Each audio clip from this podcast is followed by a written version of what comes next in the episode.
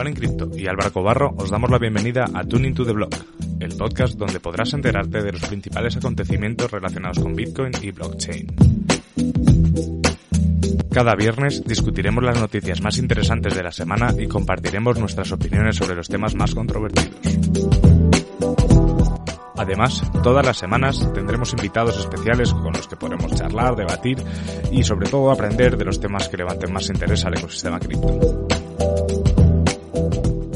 Días a todos, bienvenidos a un nuevo episodio de este podcast Tuning to the Block. Aquí estoy como siempre con mi compi Álvaro Cobarro. Álvaro, ¿cómo estás? ¿Qué tal, Juan? Pues aquí bien, ya de lunes eh, empezando parece ser esta nueva normalidad, ¿no? Este lunes ya estamos fuera de, en principio, de estado de alarma. Sí, ya se acabó el estado de alarma, se acabó el descuento en el curso de Bitcoin, se acaba de subir a 75 euros y bueno, ahora saldremos con más cursos y la vida sigue. Vamos a ver cómo es esta nueva normalidad. Sí, de hecho estamos preparando un mogollón de cosas y, que iremos sacando a medida que tengamos. Es lo que tiene también tener un equipo, un equipo pequeño que, nos toca trabajar a todo, a todos y damos para lo que damos. Y bueno, y sabéis los oyentes que los lunes lo que hacemos es traer a un invitado y hablar sobre un tema de interés. Y en este caso tenemos con nosotros a Guillermo. ¿Qué tal, Guillermo? ¿Cómo estás? Hola, pues nada, muy bien. Eh, muchas gracias eh, por invitarme. No, no es un placer mismo es Un, es un gusto tenerte acá, Guillermo. Y para los que no te conocen, ¿por qué no nos cuentas un poco, bueno, quién, es Guillermo y, cómo llegas, digamos, a este mundo de, Bitcoin, blockchain, las criptomonedas y, DeFi? De pronto DeFi, dejémoslo para la siguiente pregunta, pero ¿cómo es, ¿cuál es tu experiencia anterior y cómo llegas a este mundo? Bueno, pues eh, voy a intentar resumir, ¿no? Pues eh, bueno, yo vengo del mundo de las, de las finanzas, estuve trabajando en las finanzas, en la banca, en el lado oscuro como se dice a veces, ¿no? Desde el año 1996 hasta el, el 2014, ¿no? Y bueno, pues eh, para salir, salgo, cuando salgo de la banca, pues pienso en, intentar aportar a la sociedad eh, en nuevas herramientas de, finanzas, ¿no? Para la sociedad y entonces creo una plataforma de crowdfunding, de equity en concreto. Y bueno, pues eh, de ahí me va llevando, eso lo creo en el año 2015, ¿vale? Eh, intento contrastar el modelo de negocio y bueno, pues hago un viaje pues, eh, por San Francisco y tal y bueno, pues a la vuelta de ese viaje que ya fue en la primavera de 2017, eh, bueno, yo ya había oído hablar de Bitcoin, ya había oído hablar de las criptomonedas, pero justo en, ese momento más o menos es cuando empiezo a darme cuenta el interés que puede tener la tecnología blockchain o, o el mundo cripto, ¿no? Para bueno, pues un poco transformar la plataforma de crowdfunding. Y bueno, pues eh, de ahí un poco más o menos ya me pongo en contacto con el mundo eh, cripto, con todo el tema de, de los ICO principalmente, ¿no? Todo el tema de los ICO me llama mucho la, atención. Bueno, pues eh, sufro un montón de estafas, ¿no? Entiendo como todo el mundo en el tema ICO, ¿no?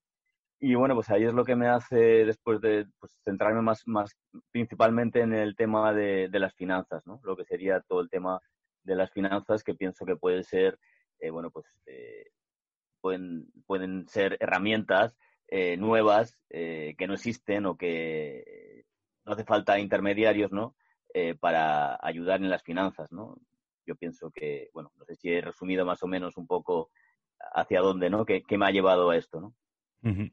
Y hablando un poco de, finanzas, eh, estos días estaban circulando ciertos artículos que mencionaban que el DeFi eh, podía impactar más en el precio de Ethereum que, el boom de las ICOs. Y yo me preguntaba si ese impacto eh, a posteriori podría ser tan negativo como el, como el boom de las ICOs. ¿Cómo lo ves tú, Guillermo? ¿Cómo ves que ahora que es esta palabra mágica, el DeFi, es como el palabra del año 2020? Bueno, pues sí, eh, la verdad es que, eh, bueno, la primera impresión que te da, ¿no? Después de haber vivido todo el, boom ICO, ¿no? Y todo lo que pasó con, el tema ICO, pues es normal que eh, te haga pensar eso, ¿no? ahora en este hype, ¿no? De todo el tema DeFi, ¿no? Eh, aunque yo pienso que son dos cosas completamente eh, diferentes, ¿no? Eh, si bien es cierto que, bueno, pues que casi todos los protocolos DeFi, ¿no? Pues están bueno, son relativamente nuevos, no llevan mucho tiempo. Bueno, el que más tiempo yo creo que lleva es el padre, ¿no? De todos estos, Maker, me parece, ¿no? Que es el que más tiempo lleva y creo que está desde el año 2017, ¿no? Entonces, bueno, pues que son protocolos que no llevan demasiado tiempo, ¿no? Entonces, bueno, pues sí que hay que tener cierto, cierto cuidado, más que nada, bueno, pues por los problemas de seguridad o los riesgos que pueden tener esos protocolos. Pero yo pienso que eh, te respondería un poco a la pregunta esa de si va a pasar lo mismo con los, que con los ICOs. Eh, eh, ¿Acaso porque Bitcoin haya tenido, bueno, pues varias burbujas, ha desaparecido Bitcoin? ¿Acaso eh, de que independientemente de que efectivamente pues hemos hayamos vivido todo el momento ICO, eh, realmente han desaparecido los, los ICO, ¿no? Entonces, con esto lo que quiero decir es que, bueno, pues que eh, yo pienso que son instrumentos o son herramientas que, se va, que van a seguir adelante, ¿no? Entonces, sí que es cierto que puede ser que estemos viviendo un momento un poco de un boom, ¿no? De, todo esto. Pero también es cierto que yo, yo en el poco tiempo que llevo, eh, bueno, pues observando, investigando y viendo el mundo cripto, ¿no?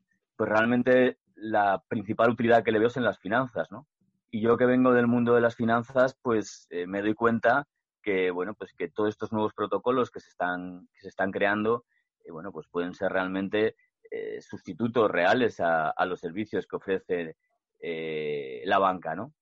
Eh, bueno, pues eh, yo creo que antes cuando eh, necesitabas un préstamo, querías hacer un depósito a plazo o un depósito, pues tenías que ir a un banco o a una entidad financiera a, bueno, pues a decirle que querías un préstamo, que querías hacer esto y tenías que interactuar con personas, ¿no? Y bueno, pues yo creo que es una realidad y eso lo sabemos todos, independientemente de si, bueno, pues va eh, va a ser un, boom y luego va, a pasar algo, pero lo que sí que sabemos todos es que ahora tú puedes entrar a un protocolo y hacer, eh, bueno, pues eh, utilizar los mismos servicios que pretendías utilizar sin necesidad de utilizar ningún intermediario, simplemente usando ese, ese protocolo, ¿no? Solamente en el tema de, por decir el tema de un préstamo, ¿no? O, de un producto de ahorro. Y bueno, entonces no sé si me he alargado demasiado para contar esto, pero bueno, que si bien es cierto que puede parecerse o similar a un tema de los ICO, del boom ICO, estoy convencido de que esto eh, es los inicios de algo que va a durar muchos años. Muy bien, pues yo estoy de acuerdo en casi todo lo que dices. Eh, creo que definitivamente la tecnología blockchain, su principal utilidad se ha demostrado que es en el tema de, transferencia y almacenamiento de valor, que es el tema más que todo financiero.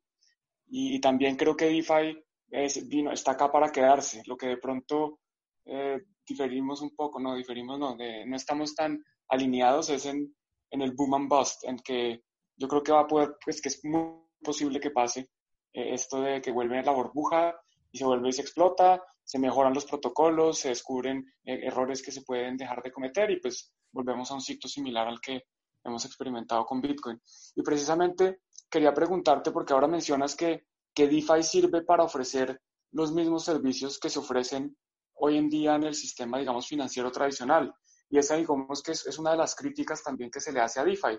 Y es que estamos volviendo a usar las mismas herramientas que utilizamos en el pasado. Entonces, ¿qué es lo que verdaderamente es innovador de DeFi para ti? ¿Por qué DeFi trae algo nuevo si estamos ofreciendo lo mismo que antes? Eh, bueno, pues eh, la novedad, ¿no? Lo más importante, estoy intentando reflexionar, porque en eso creo que estamos un poco eh, en la misma línea, ¿no? De esa pregunta, ¿no? Que parece que, que DeFi está trayendo lo mismo que, que, ya teníamos, ¿no? Pero hay algo muy importante y muy diferente que yo veo con respecto a lo que ya había, ¿no?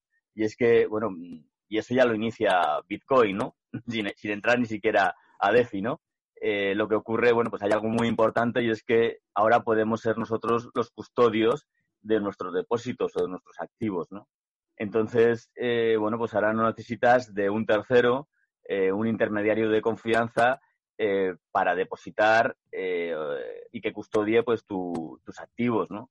Entonces, yo creo que eso es algo muy, muy, muy importante, ¿no? Y bueno, pues tú puedes elegir en tener tus Bitcoin, ¿no? eh, en un exchange, por ejemplo, tú puedes decir, bueno, pues lo quiero tener en un, eh, yo compro, compro Bitcoin, ¿no? Y los, y los deposito en, en un exchange, o yo tengo Bitcoin y los deposito en, en mi wallet, ¿no? Y los tengo eh, bajo mi custodia, ¿no? Entonces, en el mundo DeFi, ¿no? O en el mundo DeFi, de finanzas descentralizadas, yo casi ese sería, desde mi punto de vista, eh, la mayor diferencia, ¿no? Y es que eh, tú depositas, eres custodio de tus propios activos o, de tus propios depósitos, ¿no? Y bueno, bueno, que luego al final no estás interactuando con personas, ¿no? Estás interactuando con protocolos, con... Eh, y entonces, bueno, pues una de las cosas, yo cuando trabajaba en banca, ¿no? la experiencia me ha dicho, después de 10 y casi 18 años, siempre digo lo mismo, pero bueno, eh, después de muchos años, ¿no? En, sobre todo en, en, banca de empresas, ¿no? Que era principalmente en lo que más tiempo he estado y lo que más he aportado y aprendido en el tema de las empresas, eh, yo me he dado cuenta que realmente eh, cuando tomaban las decisiones de riesgos los equipos de riesgos, las personas, pues a veces se confundían bastante más que si dejabas que esa decisión de riesgos se tomara por un scoring de riesgos. ¿no? Entonces, con esto que quiero decir, poniendo este símil, de que, eh, bueno, pues que DeFi puede posibilitar de que no intervenga el hombre, ¿no? Ni la mano del hombre, que puede ser la más peligrosa que hay para muchas cosas. Aunque, bueno, la principal diferencia que veo es eh, que tú eres custodio de tus, de depósitos. Y, y, bien, y Guillermo, y una cosa que sí que, hemos comentado, que estabas un, un, poco liderando una comunidad de Lab, DAO, y era por si nos podías contar un poco más sobre ello. Sí, bueno, pues, eh, bueno, pues a raíz de, de todo esto, ¿no? Y de, y de darme cuenta que realmente, eh, bueno, pues la, la principal eh, uso que, que, tiene esta tecnología, yo creo que principalmente son todo el tema de las finanzas, ¿no? Y bueno, pues todo lo que puede suponer para un cambio, un, un, cambio de paradigma importante en todo el tema de las, de las finanzas, bueno, pues a final, más o menos, de 2019, eh, a raíz incluso de un, de un evento ¿no? que coincido eh, el CIB en Alicante, coincido con, con Juan, ¿no? pues ahí ya llego con la idea de, de bueno, pues de, empezar a hacer una comunidad ¿no? y a construir una, una comunidad centrada en, en DeFi, ¿no? en finanzas descentralizadas. Y bueno, pues eh, ahí estamos, es una comunidad eh, principalmente de habla hispana, ¿no? Eh, que cuyo, cuyo objetivo principal, el objetivo principal de la, de la comunidad, pues es un, es un foro, ¿no? Eh, que sirva para difundir sobre, sobre los protocolos DeFi, eh, bueno, pues a, la comunidad hispana principalmente, ¿no? Eh, inicialmente, cuando empezamos con, con, todo este proyecto, la verdad es que lo que intentábamos era hacer un análisis y evaluar los riesgos de los protocolos que hay, porque como bien sabéis, bueno, pues han habido bastantes ataques y problemas en protocolos eh, DeFi, ¿no? Por ejemplo, podemos recordar el jueves negro, que más vale no recordarlo, ¿no? De algún protocolo que otro, por no nombrar ninguno, ¿no? Y bueno, pues principalmente nace también con, con esta, con esta idea, ¿no? De intentar evaluar, bueno, pues eh, los riesgos y la utilidad y usabilidad de estos proyectos eh, DeFi, ¿no? Y bueno, pues eh, eso empezamos a hacerlo, yo creo que ya fue en enero, por ahí, en febrero, y bueno, pues la verdad es que nos estamos juntando, eh, bueno, porque no es igual analizar uno solo todo esto que analizarlo con un equipo de, gente, ¿no? Y de expertos, ¿no? Y bueno, pues la verdad es que pues este, lo importante de la comunidad son las personas, ¿no? Que componen esa, esa comunidad, ¿no?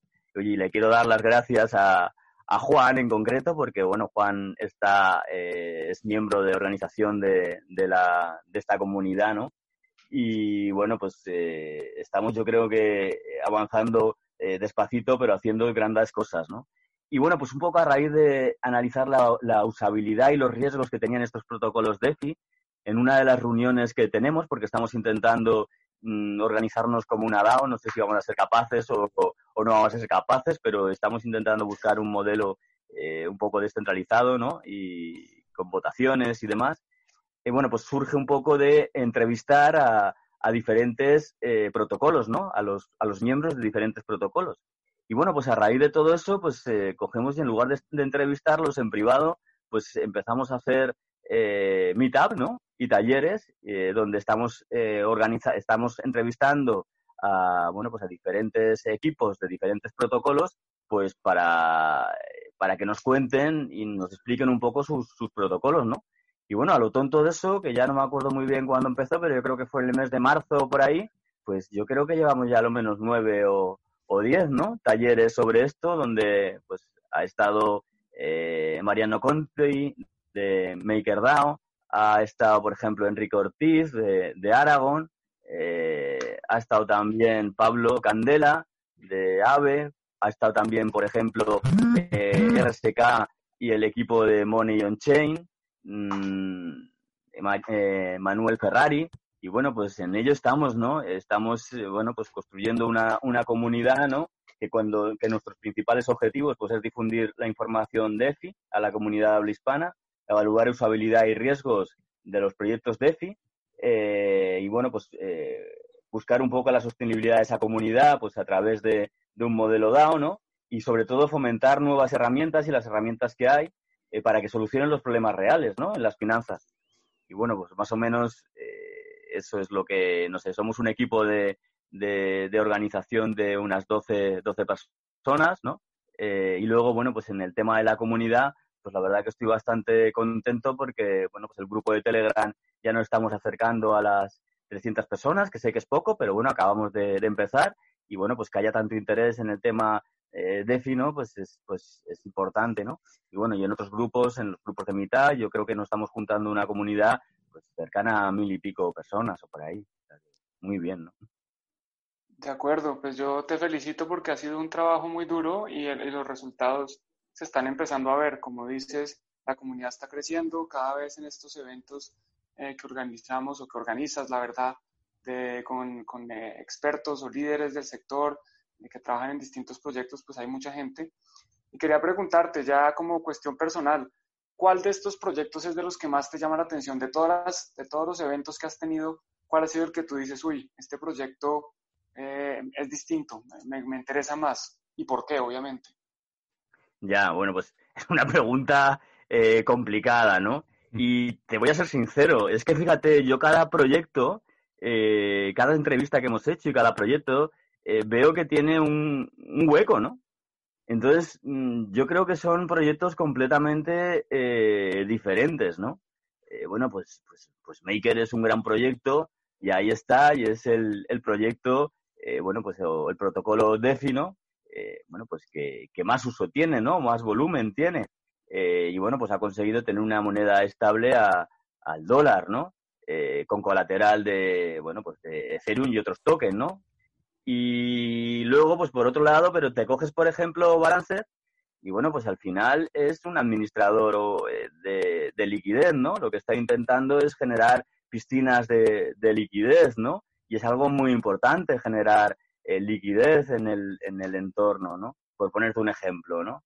O te coges AVE y bueno, pues es que AVE al final lo que está intentando, aparte de muchas cosas y sus famosos eh, Flash Loan, ¿no? Que parece que es lo, lo que más lo, lo puede así como diferenciar, pero bueno, si mira a lo mejor a un Flash Loan, que ya es algo, eh, bueno, pues que es increíble, ¿no? El, el, tener un préstamo, ¿no? Sin, sin ningún tipo de, garantía, en principio, ¿no? Y en, en, 10 segundos, ¿no? Hacer un montón de, operaciones, ¿no? Eh, te quiero decir, pues, pues AVE, por ejemplo, pues también soluciona problemas de préstamos, ¿no? O, o, o soluciona problemas eh, de ahorro, ¿no? Pues eh, hoy en día, tal como están eh, los tipos de, de, interés, de que, bueno, pues que a la gente no, mm, que tiene dinero en, el, en los bancos, pues no le dan ningún tipo de, de interés de, con sus depósitos, al revés, al revés, los bancos lo están cobrando, pues oye, que un protocolo esté permitiendo pues que puedas rentabilizar tus ahorros, ¿vale? Todo hay que decir con los niveles de riesgo que tienen los propios protocolos en sí, ¿no? Pero te quiero decir con ese tema, bueno, pues por ejemplo, luego otra cosa muy interesante que yo echaba mucho en falta es que hubiera una moneda estable eh, con colateral de, Bitcoin. Y bueno, pues por ejemplo, eh, Money on Chain, utilizando la cadena lateral de RSK, pues eh, utilizando esa cadena lateral de RSK, pues está generando, ha generado una moneda estable al dólar en concreto con colateral de Bitcoin, ¿no? Que es el, el DOC, ¿no? Y bueno, con un, pues con un concepto muy diferente a como lo genera eh, DAI, ¿no? Que, bueno, pues que DAI lo genera con préstamos y, bueno, pues Money on Chain genera el DOC de otra, de otra manera, ¿no? Entonces, eh, bueno, yo, pues eso, que una pregunta difícil, Juan, eh, seguro que se me han escapado un montón de protocolos más que hemos hecho entrevistas, pero que la verdad no es por quedar bien con todos, es que de verdad que lo veo todo muy interesante, ¿no? Igual que, por ejemplo, el tema de las DAOs, como hemos hablado, o sea, es que yo creo que un protocolo eh, DeFi eh, tiene que tener un modelo de gobierno DAO. Entonces, mm, DeFi y DAO van muy de la, de la mano, ¿no?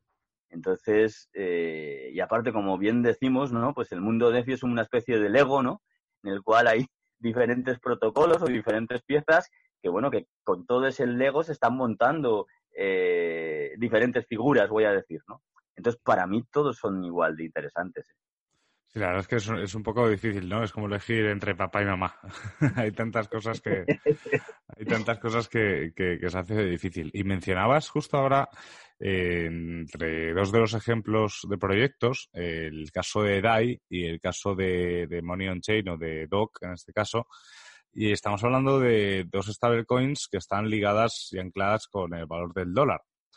Eh, algo que, bueno, también está Tether, que no es el mismo modelo, pero al final estamos hablando de stablecoins. Y, realmente estaba, o sea, yo siempre he pensado, ¿no? La, gente, bueno, hay gente que está en contra de stablecoins, pero hay mucha gente que las celebra, ya sea porque las utilizan para, para congelar sus activos en momentos de volatilidad o simplemente como mucha gente que las utiliza para envíos de remesas, ¿no? O sea, así no tienen esa volatilidad y mandan directamente el, el valor que quieren mandar. Pero a mí siempre me ha llamado la atención que no existiese, o bueno, sí que lo hay, pero que no tenga acogida un euro eh, estable en, en, en, una criptomoneda, ¿no? Al final, eh, Europa, estamos hablando de, si contamos todos los países de la Unión Europea, estamos hablando de mucho dinero y mucha gente. O sea, no sé pues si, no sé si sabes, o sea, no, no, si sabes, no. O sea, ¿qué opinión tienes o por qué crees que, cuesta, ¿no? El, como lanzar un euro on-chain. Pues bueno, yo creo que hay bastantes eh, motivos, ¿no? Yo creo que principalmente, y es así, ¿no? El, bueno, pues la moneda o la divisa internacional es el dólar, ¿no? Eh, y eso es importante y es así, ¿no? Es una divisa eh, que se utiliza pues, en, muchísimos países de, del mundo, ¿no? Simplemente en Latinoamérica, pues muchos de los países, vamos a poner Argentina o vamos a poner, no sé, me parece que Ecuador, ¿no? Eh, están utilizando, están utilizando más el dólar que sus monedas, ¿no? Eh, entonces, es cierto, es así. Eh, hay mucha demanda de, dólares, ¿no? Eh, entonces, bueno, pues es complicado muchas veces intentar competir con esa, con esa divisa. Pero si bien eso, eso es cierto, bueno, pues está todo el mercado, el mercado europeo, como tú bien dices, que, bueno, pues que, mueve un montón de, de euros, ¿no? Entonces, mm, yo pienso que debería prestarse más atención a una moneda estable al, euro, ¿no? Eh, de hecho, eh, hay determinados países de, Latinoamérica, eh, bueno, pues que tienen negocian con, con, empresas de Europa, ¿no? Con lo cual, yo creo que para empresas de la Unión Europea y para empresas de, Latinoamérica puede ser simplemente hablando de empresas o, o personas, ¿no? Para el tema de, de remesas, ¿no? Pues di que hay, hay un montón de gente eh, que vive en, la, en Latinoamérica o en otros países y, bueno, pues a lo mejor hay gente de Europa que le está mandando transferencias, ¿no? Entonces, pues eh, para alguien, para un europeo sería más, más sensato, ¿no? Utilizar o mandar euros, ¿no? Entonces, bueno, es una pregunta, la verdad, que bastante eh, complicada y, bueno, estamos, estamos haciendo una investigación sobre este asunto, ¿no? Y estamos eh, mirando a ver hasta qué punto puede ser interesante una moneda estable al, euro, ¿no? Y es más, eh, sí. No, decía que, o sea, que yo también, es que justo para unos meses estuvieron por aquí también en Turing to the Blog eh, la, gente de Money on Chain y estuvimos hablando un poco del tema, ¿no? Porque yo les decía lo, mismo que te voy a contar a ti. O sea, yo, por ejemplo, en, en el proyecto de Pundix, todo el tema de los expos, lo que, la ventaja que tú le ofreces al comercio es que cuando cobre cripto, eh, en lugar de tener la volatilidad de Bitcoin, lo que se le va a guardar es en, Tether o en DAI. Tienen esa, pueden elegir. Que le dices, sí, es un valor estable. Pero claro, es un valor estable al dólar. Es decir, que si tú cobras un café por un euro y medio y te ponen eh, un DAI 25, no sé cuál es el cambio ahora mismo, en ese momento sí que tienes ese, bueno, te pondrían un DAI 75, o sea, te pondrían más del, del 1,5. Pero, pero en ese momento lo tienes. Pero es que, por ejemplo, estos, estos meses ha habido una variación superior al 8% en, en el euro y el dólar. O sea, estamos hablando que los comercios al final, si congelasen sus activos en dólares, están teniendo, están teniendo una, una, una volatilidad muy alta.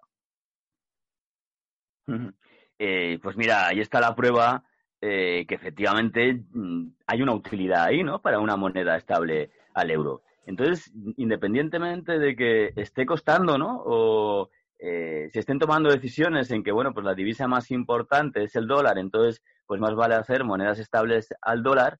Y yo pienso que hay una oportunidad de negocio, tú ya lo has dicho, ¿no? Pues, por ejemplo, en, en X, ¿no? Eh, habría una oportunidad de negocio muy importante. A mí se me ocurre algún proyecto, aparte es, de un equipo español y también mexicano, me parece, que está haciendo tema de préstamos, ¿no? Y bueno, pues yo creo que a ese equipo, por ejemplo, también le puede interesar una moneda estable al, al euro, ¿no?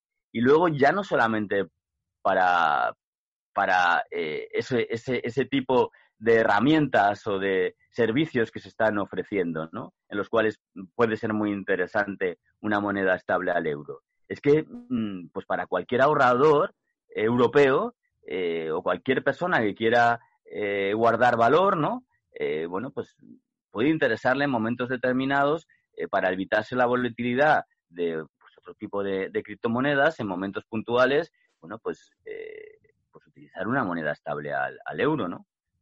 pues yo pienso que sí, que realmente hay una, hay una utilidad. Lo único que también, yo no sé hasta qué punto todos los problemas regulatorios o los problemas, las dificultades que puede poner de legislación o regulación la propia Unión Europea en todas estas cuestiones puede haber echado para atrás algunos de los proyectos, ¿no? Pero yo sí que veo una, un interés al final y, una, una, necesidad real de una moneda estable al euro. De todas maneras, yo creo que habría que intentar testear, ¿no? Lo que opina en general eh, la comunidad europea, ¿no? Me refiero al público, ¿eh? Cuando hablo de la comunidad europea no hablo del organismo, hablo en general de los habitantes eh, de la, de, la, de la Unión Europea, ¿no? De España, de Francia, de Alemania, de Italia, ¿no? Eh, ¿Qué interés pueden tener en una moneda estable al, al euro? Yo creo que sí que la hay, ¿eh? Y que somos un mercado suficientemente amplio para que lo, para que lo haya. Bueno, pues es, una opinión interesante. Eh, yo creo que la compartes con Álvaro y nos estabas contando que estás haciendo un estudio, bueno, que estamos haciendo un estudio con respecto a, la viabilidad de crear este posible, esta posible moneda estable al euro. Si alguien quiere saber más de esto, quiere ponerse en contacto contigo, tiene una opinión, eh, dónde puede contactarte o qué debe hacer o cómo puede ponerse en contacto si está, por ejemplo, especialmente si alguien está interesado en hacer parte de este proyecto, ¿qué debe hacer? Sí, bueno, pues eh, como bien dices, somos un grupo, hemos iniciado un poco eh, con el apoyo de, de, RSK, ¿vale? Y el apoyo de Money on, Chain, pues somos un grupo eh, de, unas, de seis personas, ¿vale? Está Manuel Ferrari, está Maxi Del Hoyo, estás tú también, está Nico, está Fernando, y bueno, yo también estoy con todos vosotros, uno más, como todos vosotros, ¿no? Y bueno, pues sí, estamos investigando en ello. Eh, vamos a hacer una serie de, talleres y una serie de, reuniones, ¿no? Para intentar eh, testear y ver hasta qué punto, eh, bueno, pues hay interés realmente en una moneda estable al, al euro. Y bueno, pues yo creo que se pueden poner en contacto, estar pendientes de, de la comunidad de Filatdao, eh, les animaría a entrar al grupo de, Telegram de la comunidad eh, de Filatdao, de seguirnos en las redes sociales, de unirse a nuestro grupo de Meetup, porque, bueno, pues vamos a empezar eh, ayer, el, bueno, esta semana pasada tuvimos un, un evento sobre ya, sobre, hicimos una especie de, tanteo y de preguntas a ver qué interés podía tener eh, sobre el euro on-chain, ¿no? Sobre una moneda estable al euro. Y la verdad es que el primer testeo que hubo eh, sí que parecía que había bastante interés, ¿no? Entonces, bueno, que en resumidas cuentas, que vamos a hacer varios talleres, vamos a hacer, eh, no quiero adelantar, ¿no? Porque todavía no está todo cerrado, pero queremos hacer bastantes talleres y entonces lo que les diría es que estén pendientes de la comunidad de eh, a través, bueno, que pueden tener información a través del LinkedIn, de DeFilApp DAO, del Twitter, del grupo de, Telegram, eh, del blog que tenemos en, Medium, ¿no? Y pues eso, pues que es fácil. Eh, Defi, Lab, R-A-O-B, DAO, D-A-O. y bueno, que nos, nos busquen, ¿no? En las redes sociales. Y, y, hay una cosa, la verdad es que está muy bien que hagáis ese tipo de contenido. De hecho, es algo que siempre hace falta, ¿no? El contenido, el, contenido en español. Y mm, yo sí que te quiero hacer, aprovechar que estás aquí, te quiero hacer una pregunta. Porque yo, por ejemplo, lo que, lo que es una DAO, la entiendo perfectamente, ¿no? Eh, bueno, mentira. O sea, entiendo el concepto. O sea, perfectamente no, me, queda mucho, me queda mucho por entender. Pero, claro, yo, yo, por ejemplo, cuando pienso en aplicar una DAO para una empresa, eh, le veo ciertos puntos que digo, a ver, al final eh, ya deja de ser una empresa, ¿no? O sea, no sé si es porque aún tengo el chip antiguo de organización empresarial, ¿sabes? De mi cabeza, de que tiene que haber un director y luego una serie de puestos de mando y etcétera. Eh, en cambio, con una DAO es como más, o sea, al ser una cosa de gobernanza y de votos, eh, se puede decir que la empresa puede variar, de, cambiar el rumbo de, de, la noche a la mañana, ¿no? Entonces, no sé si es que a lo mejor una DAO está más enfocada a una organización em, que no sea así una empresa o es que estoy totalmente equivocado, Guillermo?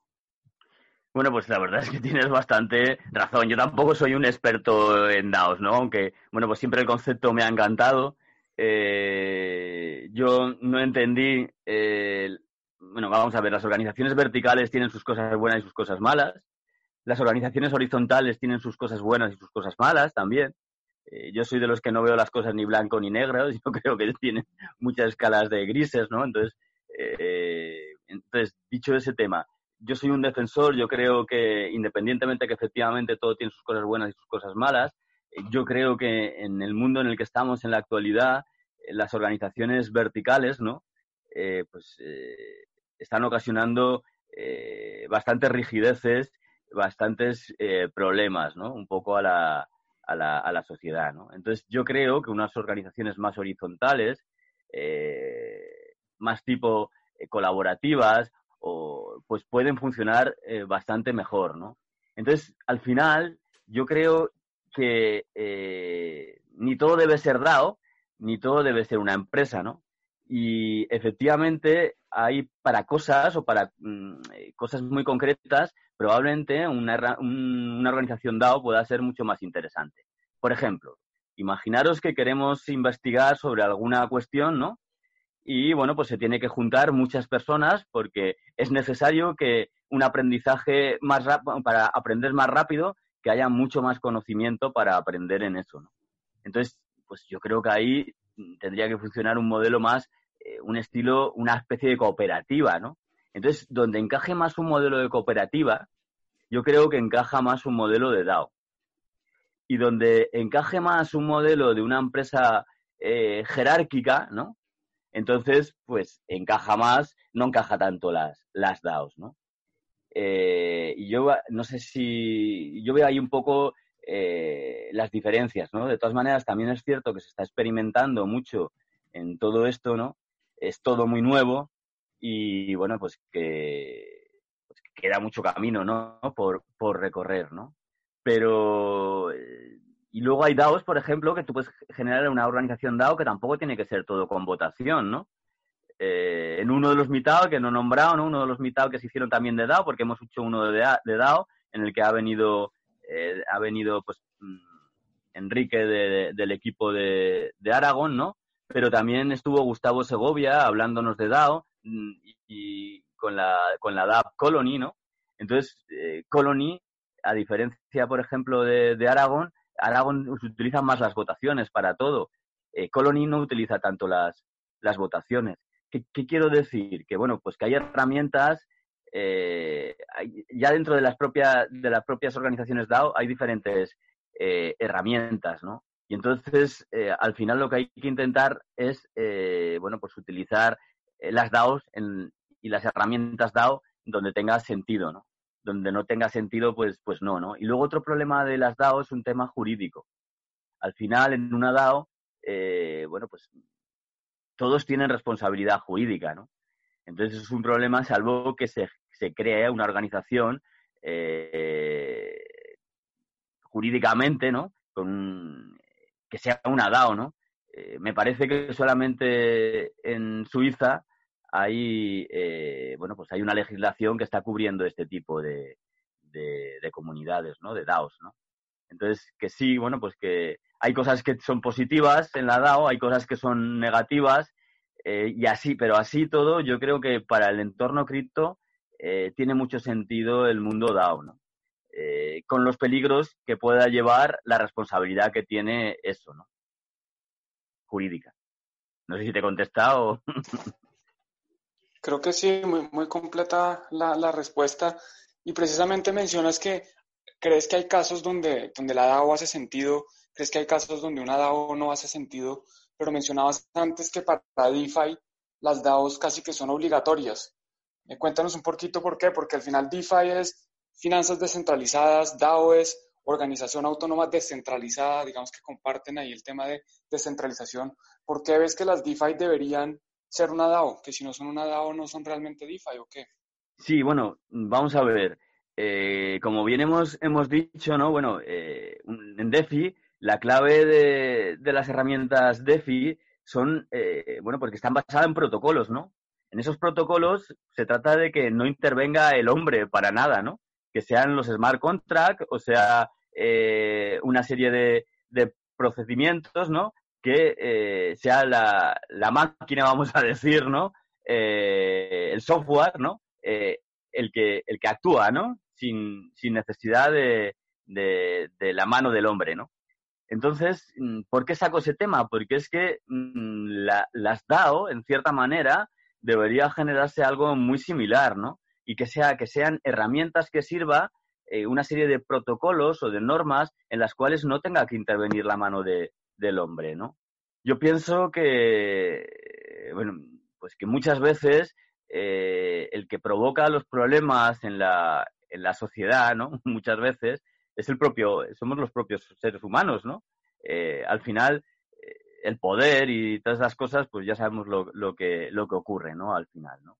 Entonces, mm, ¿qué intento decir con esto? Intento decir que al final, si intentas que el, hombre intervenga lo menos posible eh, que no haya intermediarios de, confianza, que todo sea la, máquina la... Vale. Eh, bueno, pues nada, pues, eh, pues eso, que, que al final tanto los, los protocolos DeFi, como las DAOs, bueno, pues son herramientas que marcan unas, unas pautas y unas normas y unas reglas que ya están preestablecidas, ¿no? Y entonces, bueno, pues consigues que, que, el hombre interactúe lo menos posible, o sea, eh, afecte lo menos posible a eso, ¿no? Y bueno, al, al final, cuando tú pretendes que sea un protocolo el que esté funcionando solo, ¿cómo organizas un protocolo que esté funcionando solo? Pues para organizar un protocolo que esté funcionando solo, yo creo que necesitas un modelo DAO, ¿no? Entonces, por eso yo creo que hay cierta conexión entre los protocolos DeFi y las DAO, ¿no? Porque al final ambos está, el protocolo DeFi está buscando eh, un modelo de gobierno muy parecido a un DAO, ¿no?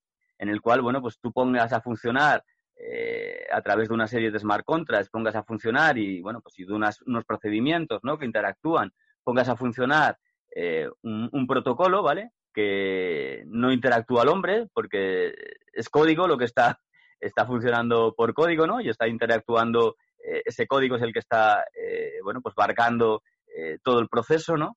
Y cuando tú pones en manos un protocolo, pues yo creo que la mejor forma de, organizar un protocolo es tener un modelo DAO, ¿no? En el cual, bueno, pues que haya personas que, bueno, pues bien porque poseen tokens de ese protocolo o porque interactúan eh, con ese protocolo, porque generan liquidez con ese protocolo, pues puedan eh, tener, eh, bueno, por cierto peso a la hora de, de tomar ciertas decisiones, ¿no?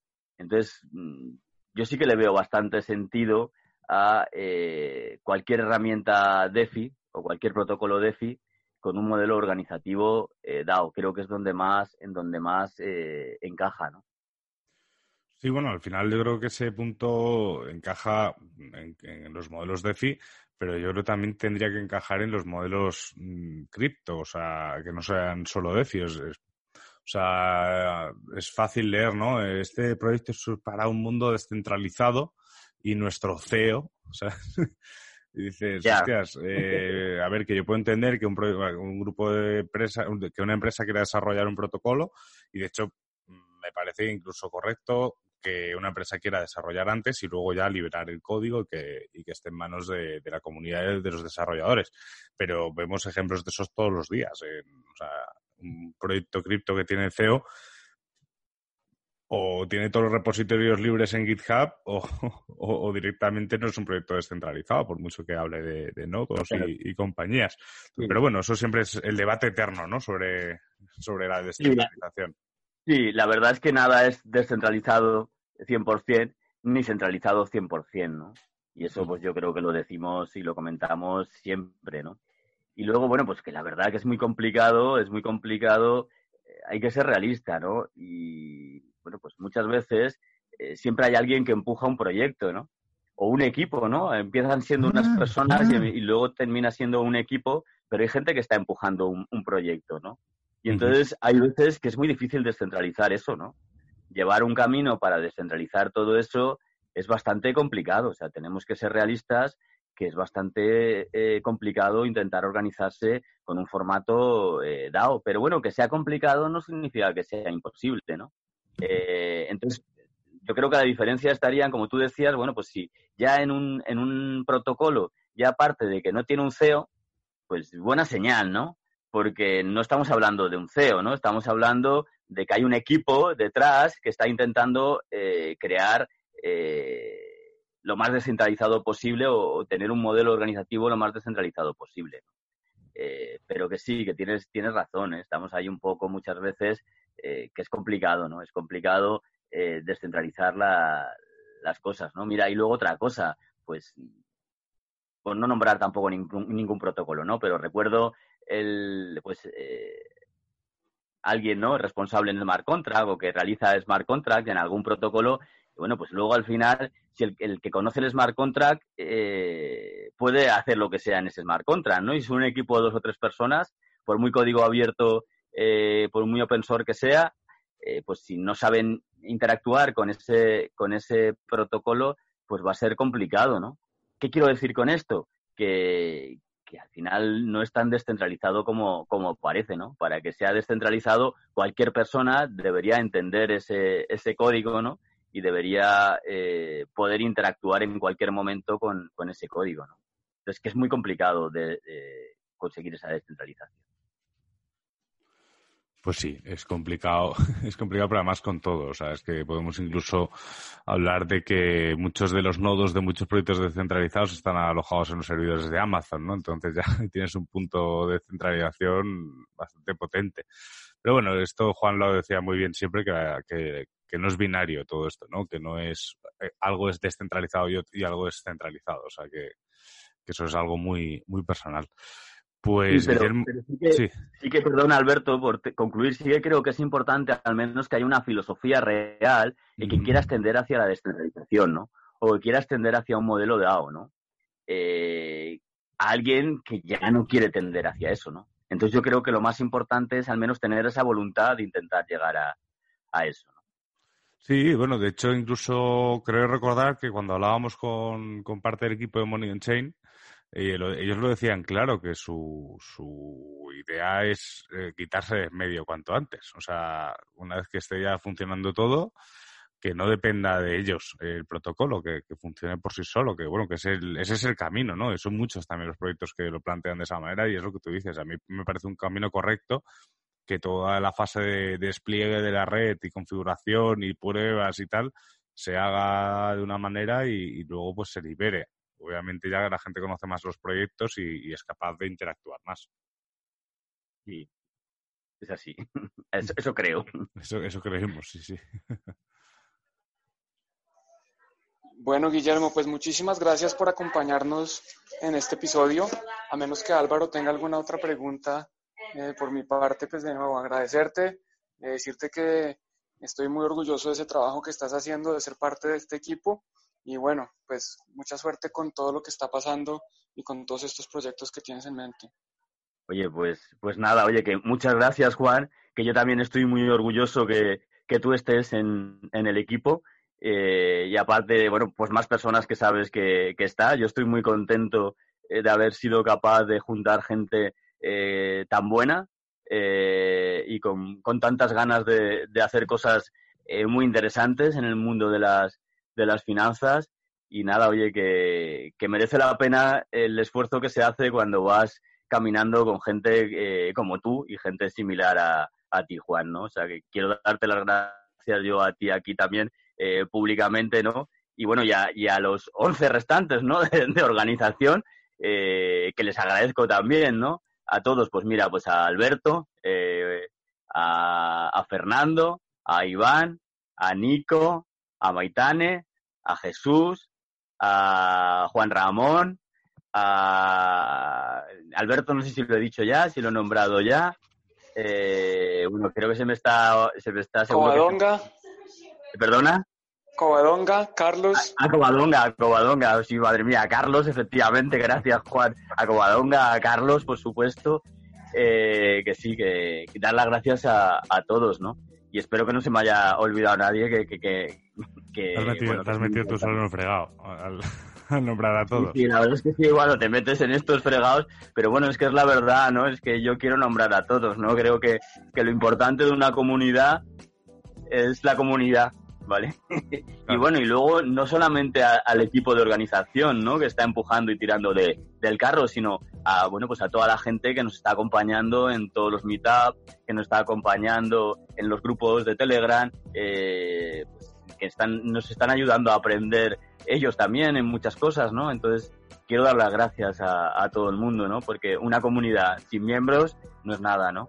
Y yo creo que, que lo más importante de, la comunidad de DAO son sus miembros, son las personas que la componen. ¿no? Así es, ¿no? Al final todos estamos aquí también gracias al apoyo que nos brinda la comunidad, como toda esa gente que nos escucha. Y muchísimas gracias, Guillermo, por dedicarnos este ratito y espero que nos podamos ver pronto como toca, sin, sin ceros y unos por el medio. Pues sí, pues la verdad es que sí, que espero que espero que sí, ¿eh? Álvaro, que tengo ganas de, de tomarme una cerveza contigo. Y eso que yo no tomo cerveza, ¿eh? Yo sé que ya solamente bebo agua, pero bueno, de tomarme una cerveza. Un, agua fresquita con hielo que no hay nada más bueno en el mundo que eso, o sea que... También. yo, yo encantado, pero, pero, sí, sí, hay ganas, hay ganas de, de interactuar eh, analógicamente, no tanto digitalmente. Pues sí. Bueno, y lo mismo te digo, ¿eh, Juan? Que desde noviembre ya no nos hemos visto, ¿no? Que nos vimos en noviembre, nos pusimos cara la primera vez en noviembre.